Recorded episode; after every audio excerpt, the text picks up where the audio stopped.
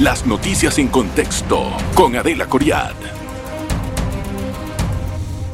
Bienvenidos, qué gusto saludarle. Hoy vamos a conversar acerca del turismo. Próximamente se va a realizar una convención nacional de turismo donde vamos a tener a invitados de mucha reputación en el campo, por ejemplo, a la directora técnica de República Dominicana, Jacqueline Mora, y también vendrán presidentes de la Organización Internacional de Turismo Vamos a hablar en Panamá de muchas variantes del turismo, pero también vamos a conocer cuáles son las expectativas que hay para este año, lo que queda de este año con el inicio de la temporada de cruceros que se extiende, usted sabe, hasta el próximo año prácticamente en abril aproximadamente. Para eso tengo con nosotros a nuestro invitado, el señor Ernesto Orillac, presidente de CONATUR, que es la Comisión Nacional de Turismo. Bienvenido, gracias, don Ernesto. Muchas gracias. Y también expresidente de la Cámara Nacional de Turismo. Gracias por estar con nosotros. Un placer estar aquí contigo. Bueno, mire, hay cosas que me encantaría abordar de diferentes formas. La primera es que ya inicia la temporada de cruceros. Una de las primeras incógnitas que quiero saber de personas que estén calificadas para dar una respuesta es, ¿el puerto de Amador se terminó de construir ya o no? Tuvimos casualmente eh, esta semana que acaba de pasar en el puerto haciendo una inspección. Eh, el puerto, la infraestructura del puerto y el muelle está bastante adelantada, o sea, ya, ya está terminada. Estábamos viendo el tema de la entrada, porque tú sabes que había un tema ahí con la entrada de los buses y todo lo demás, que ya hay... La buena noticia es que la empresa está trabajando, eh, lo malo es que la terminal todavía no está lista. Eh, se había proyectado que iba a estar lista para finales de este año, eh, pero no va a ser así. Así que definitivamente es un tema que, que, hay que tocar y hay que ver cómo lo empujamos. ¿Para cuándo puede estar lista? Pero lo que le faltaba estaba en un 91% para entregar. O sea, o sea el puerto de cruceros ya está, lo que falta es la terminal que viene atrás. O sea, el puerto como tal, o sea, los barcos llegan y, y pueden, pueden desembarcar y se está trabajando ya, eso está prácticamente finalizado. El tema ahora que viene es el edificio donde ya la terminal de cruceros, que es un, eso es como decirte lo, próximo del proyecto. ¿Y qué va a haber allí en esa terminal? Bueno, como, como eh, más o menos Colón 2000, si tú tienes ves que tú ah. llegas a una, a una, terminal que tiene que haya hay unas tiendas, hay unos shoppings, hay restaurantes, hay una serie de cosas, hay infraestructura donde el, el, visitante, el, crucerista o el visitante que viene puede, puede, puede llegar ahí. Y, es, y eso eh, también es importante, obviamente, cuando aborda y desembarca, claro eh, poder tener un lugar donde pueda llegar y pueda tener todas las facilidades que tiene una terminal para poder albergar 2.000, 3.000 personas. ¿Cuánto le falta eso? Eso está caminando. Esperemos, esperamos que para, para el próximo año, ojalá, eh, no te puedo dar una fecha, porque no quiero decir una fecha después de no estar terminada, pero estamos empujando a la empresa. Lo importante es que ya se está andando. ¿Le pagaron? Ya están los fondos. Estuvimos hablando con ellos, nos dijeron que sí que, les habían, que ya están desembolsando el dinero, o sea, se regularizaron. O sea que por ese lado estamos en, un buen camino. Sí, lo que, lo que me llama la atención es que tenía que haber estado prácticamente listo para esta fecha, que es la que empezamos con los cruceros. No entiendo cuál es la mentalidad, no lo entiendo. Bueno, lamentablemente hay, hay proyectos que, que, no se deben atrasar y este es uno que se atrasó y debe ser prioridad, porque si, es, si el gobierno... Todos hablamos de que si el, turismo es una política de Pero Estado... presume el gobierno, vienen 3.000 turistas, ¿y a dónde llegan? Bien, otra cosa es que eh, ¿cuántos turistas o cuántos barcos se espera que lleguen en esta época de turismo? En esta época de cruceros, perdón. No tengo la cifra exacta, eh, porque eso es muy variable y va a depender también de la cantidad. del puerto del que maneja esa información, eh, pero tengo entendido que la, que la temporada se ve muy bien o sea que va a ser muy parecida a la temporada anterior. Y acuérdate que, que esta industria es una, una industria ya madura de por sí. Lo que estamos buscando y lo que estamos esperando son los home ports de los barcos que vienen, que es tanto Norwegian como Royal Caribbean, que son los que impactan más económicamente al país. O sea, que la terminal de cruceros del Pacífico se convierte en home port, donde tú puedes abordar el crucero.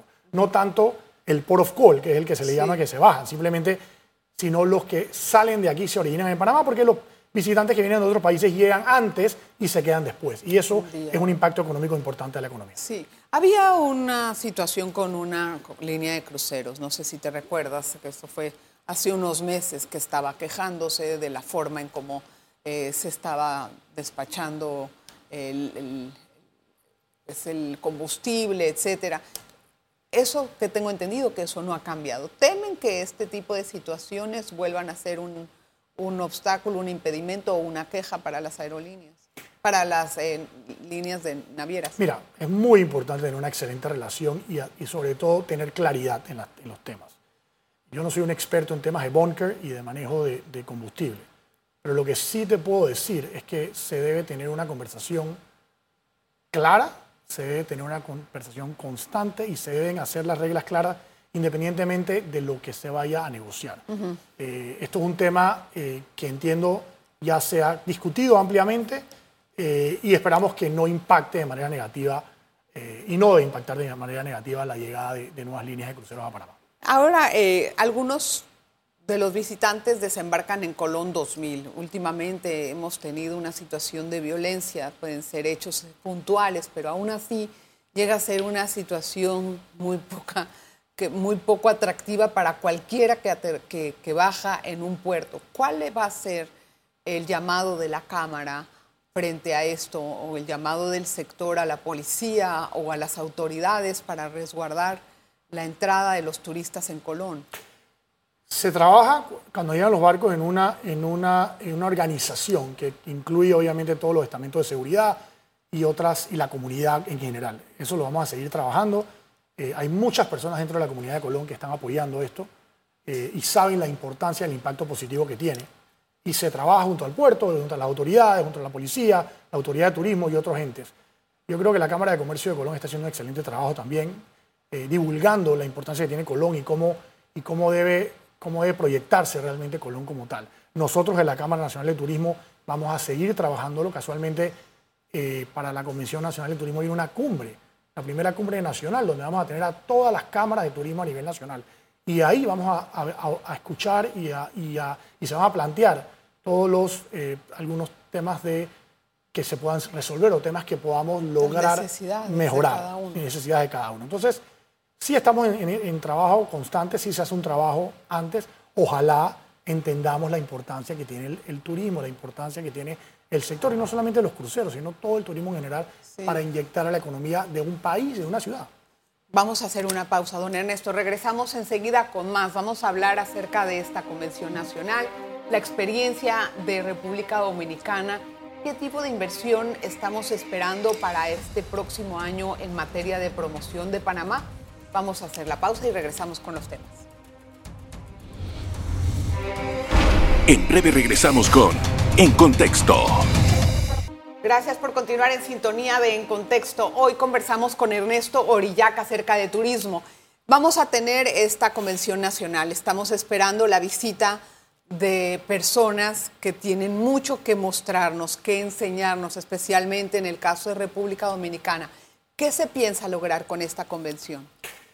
Gracias. Mira, lo primero que, buscamos es eh, abordar los temas que son importantes para la industria.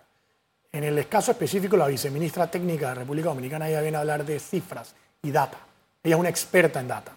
Eso es un tema que a nosotros nos hace falta. Es uno de los talones de Aquiles de nosotros. Nosotros no tenemos unas cifras concretas, reales, claras del impacto económico que tiene el turismo. Ni tampoco de cantidad de turistas que entran Ni realmente. tampoco realmente Sabemos los, extranjeros que entran, ¿no? Exactamente. Entonces, hay un sistema que ellos trabajan hace mucho tiempo, que es uno de los, de los que queremos trabajar aquí en Panamá, y por eso la estamos trayendo. Le va a dar una, una presentación magistral de lo que hace República Dominicana y cómo, cómo miden todo. aparte de que es interesantísimo porque ha implementado la tecnología, ya lo ve en tiempo real. Eso en primera instancia. Vamos a tener expertos, por ejemplo, que tienen que ver con el impacto económico de los congresos y comisiones a las ciudades.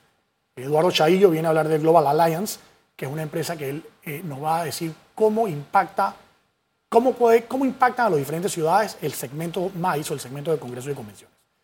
Eh, tenemos al director de las Américas de la Organización Mundial de Turismo. También aquí vamos a tener al, al, director de turismo del CAF, del banco, aquí en Panamá también para la convención.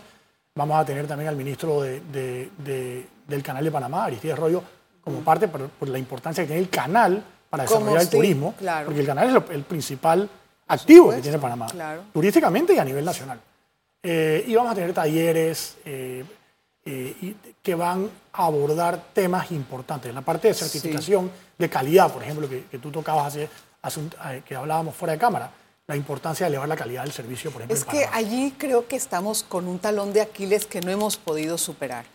Eh, el servicio que se le da al, al, turista y lo poco amigable que es esta ciudad para poder caminar en las calles, transitar, incluso eh, pasar, cruzar calles, em, las reglas, es que es todo un conjunto de cosas que eh, debemos de ofrecerles como una ciudad que tiene ese nivel y esa altura para acogerlos.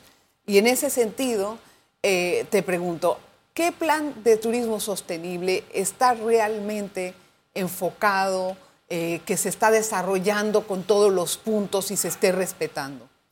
Hay un plan maestro de turismo. Yo sé, pero ¿se está respetando o no? Es que el plan maestro es un plan más técnico. Entonces, para eso se creó el gabinete turístico. Dicho sea de paso, incluía a todas las autoridades que tienen que ver de manera directa o indirecta. Pero no se están reuniendo, sí? Se reúnen y sí se reúnen y, se está trabajando proyectos específicos. Es más, hay unos fondos del Banco Interamericano de Desarrollo de 100 millones de dólares para el trabajo de infraestructura. Sí, pero esos fondos tienen mucho tiempo. De hecho, ¿cuánto se ha ejecutado de eso? Muy poco. Eh, y eso es un tema que... que pues ese es el plan maestro, ¿por qué no se ejecutan? Lamentablemente tenemos varios de esos fondos están, están en ejecución, algunos no, no están por refrendo de Contraloría. Entonces esperamos de que esto se pueda lograr porque definitivamente esos fondos son este precisamente para la infraestructura. Ya en este gobierno ya no se va a poder hacer nada, lastimosamente. Eh, ¿Qué hay acerca de la atracción de nuevas aerolíneas de bajo costo? ¿Por qué no hemos podido ser más fuertes en ese tema? Uno de los impedimentos que yo veo para los turistas venir a Panamá me dicen es carísimo. Mm. No puedo llegar, es carísimo. Mejor agarro ese dinero y me voy a otro lado, donde más lejos, hazte de cuenta. Y puedo tener otro tipo de experiencia. ¿Qué tiene Panamá que está tan caro? Aquí hay varios temas que hay que tocar.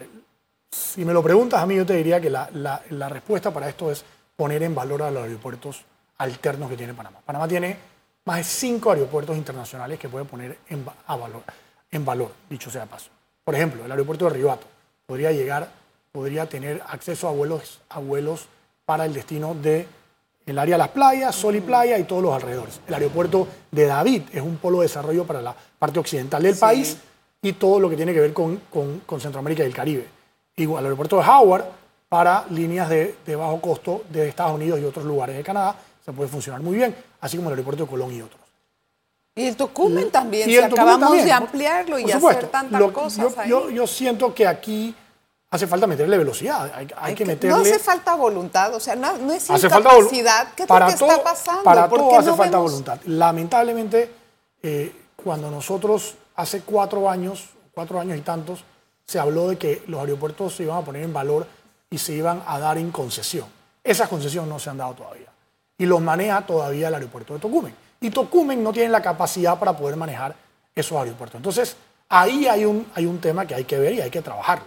Nosotros desde la Cámara y desde el sector privado estamos viendo y empujando la forma. En la convención vamos a tocar ese tema. ¿Cuál que es, la excusa? ¿Por qué no se ha podido poner en concesión o cuál es el problema? Realmente hemos preguntado, hemos dicho que ya está, se está que ya está prácticamente terminando, pero no llega a concretarse esa, esa concesión o, abrirse, por decirlo así.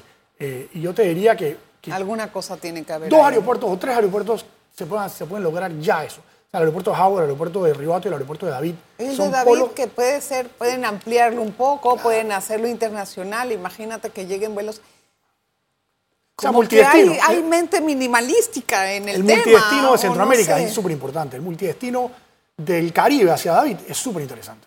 Sí, pero la cosa es que lo desarrollen, porque eso de estar viniendo a la ciudad y después tomate un vuelo o irte seis horas, ocho horas hasta David o a Bocas del Toro o a Boquete es, sabes, es, un poco peleado para, para, el, para el turismo hacerle eso. Lo bueno es que por lo menos ya tenemos otra aerolínea que estaba hablando David, que es Wingo, que yo creo que es importante, es un paso en la dirección correcta, pero hace falta mucho más. Sí, pero qué mejor que tuvieras líneas internacionales aterrizando ahí, ah, llegan directo. Cuando tú vas a México, tú puedes ir a Tamaulipas, tú puedes ir al DF, tú puedes ir a Guerrero, tú puedes ir a muchos estados, no tienes que llegar a la ciudad. Así se desarrollan los polos. y por eso es que se ha desarrollado tanto la ciudad de Panamá y las playas, porque el polo está enfocado ahí.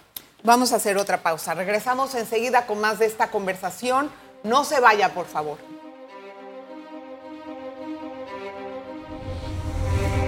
En breve regresamos con En Contexto. Le agradezco mucho que haya permanecido en sintonía de En Contexto. Vamos a continuar con nuestro tema y algunas preguntas puntuales que tengo, don Ernesto. ¿Cuál es el presupuesto que se va a tener de turismo para el próximo año? Para el presupuesto de promoción son 20 millones de dólares. Siguen siendo los mismos 20 millones. Es correcto. Eh, ¿Cómo piensa el país hacer una mayor promoción si sigue invirtiendo lo mismo?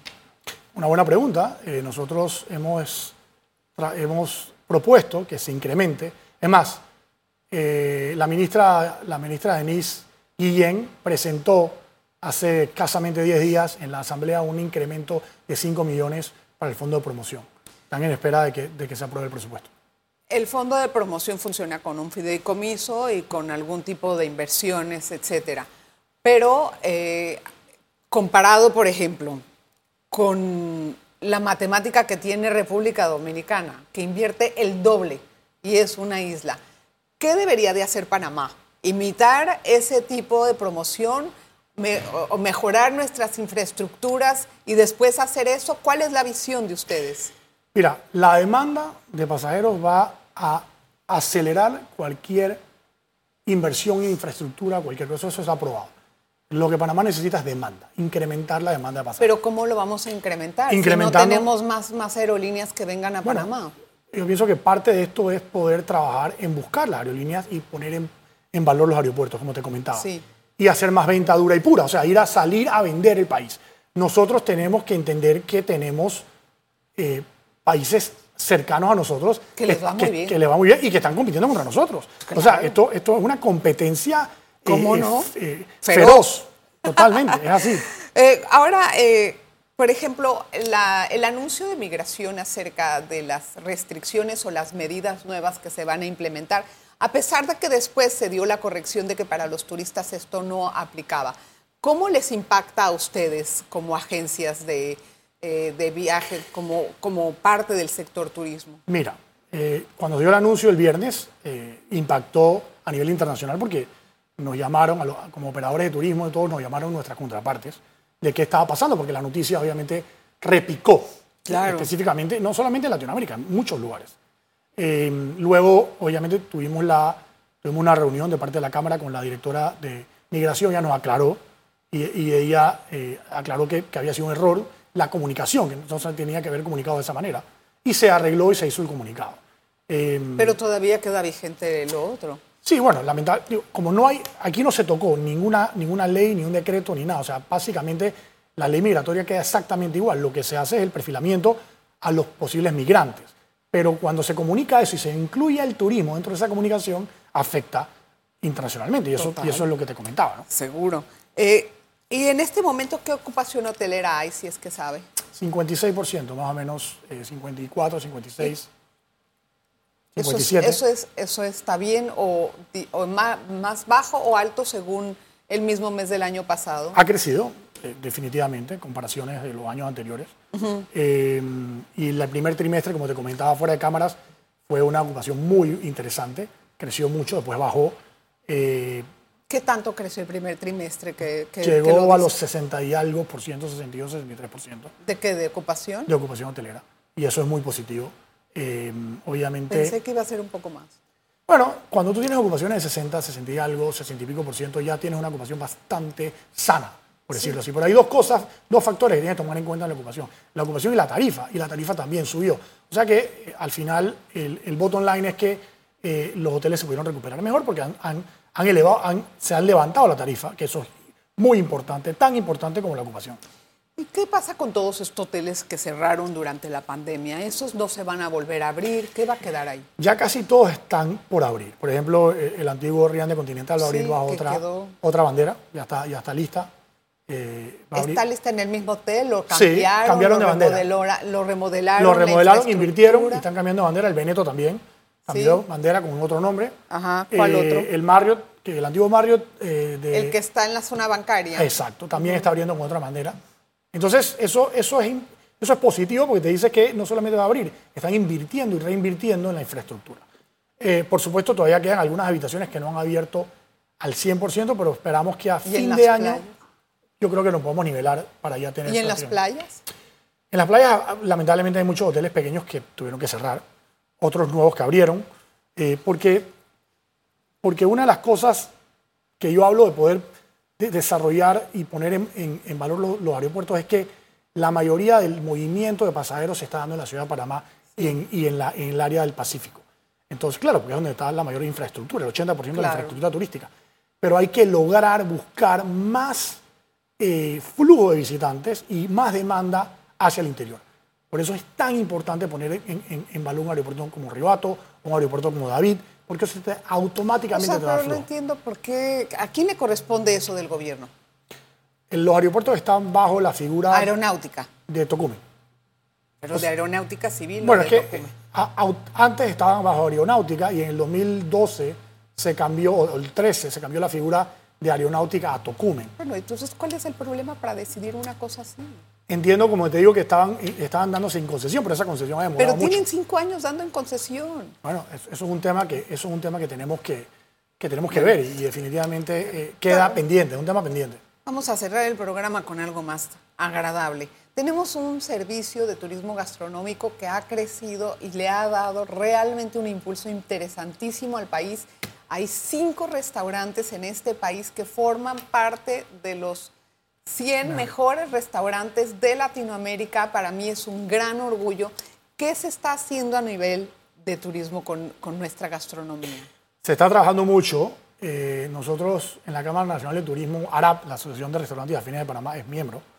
Eh, dentro de la convención se va a hacer un panel muy interesante del- del- de, precisamente de la gastronomía y el impacto que tiene y lo que se podrá lograr. Así que sí, definitivamente eso es uno de los ingredientes que tiene Panamá para poder posicionarse como destino. Estamos apostando mucho a la, a la parte de gastronomía y sumado obviamente a las otras. La ruta del café, que parece que tiene un auge increíble. Oye, Tenemos el el- mejor café del mundo está en Tenemos Panamá. el mejor café del mundo, así es. Así que eh, son cosas que, que tenemos, que tenemos que sacarle, que tenemos que desarrollarle. Lo más importante, Alita, es que entendamos la importancia del turismo y que se le dé el valor que, ¿El que se gobierno la requiere. entiende? Yo a veces no estoy tan seguro. Yo creo que el gobierno debe entender que el turismo debe ser una política de Estado, no en papel, activa. Debe entender que el turismo es, es el mayor generador de empleos para el país. eso, divisa fresca por todas partes. Así es, es, es dinero fresco a la economía, no reciclado. Totalmente, totalmente. Y además da una- un efecto multiplicador en todos los sectores, pero en todos. Es, es generar mucha riqueza para y también una riqueza que puede reflejarse en el bienestar de diferentes capas. Y eso es lo que no están haciendo. Yo siempre digo una frase que, que puede ser cliché, pero digo que el turismo es el vehículo para el mejoramiento de la calidad de vida de los panameños. Es así. O sea, la calidad de vida de un panameño y de las personas que viven en este país, que han tomado Panamá como suyo, mejora si el turismo mejora. Totalmente.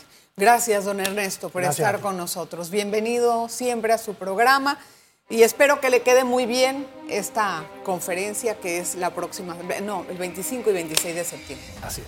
Muchas felicidades. Muchas gracias. Gracias a usted siempre por su audiencia. Nos vemos la próxima. Las noticias en contexto con Adela Coriad. Revive este programa entrando al canal 1 de BOD de Tigo.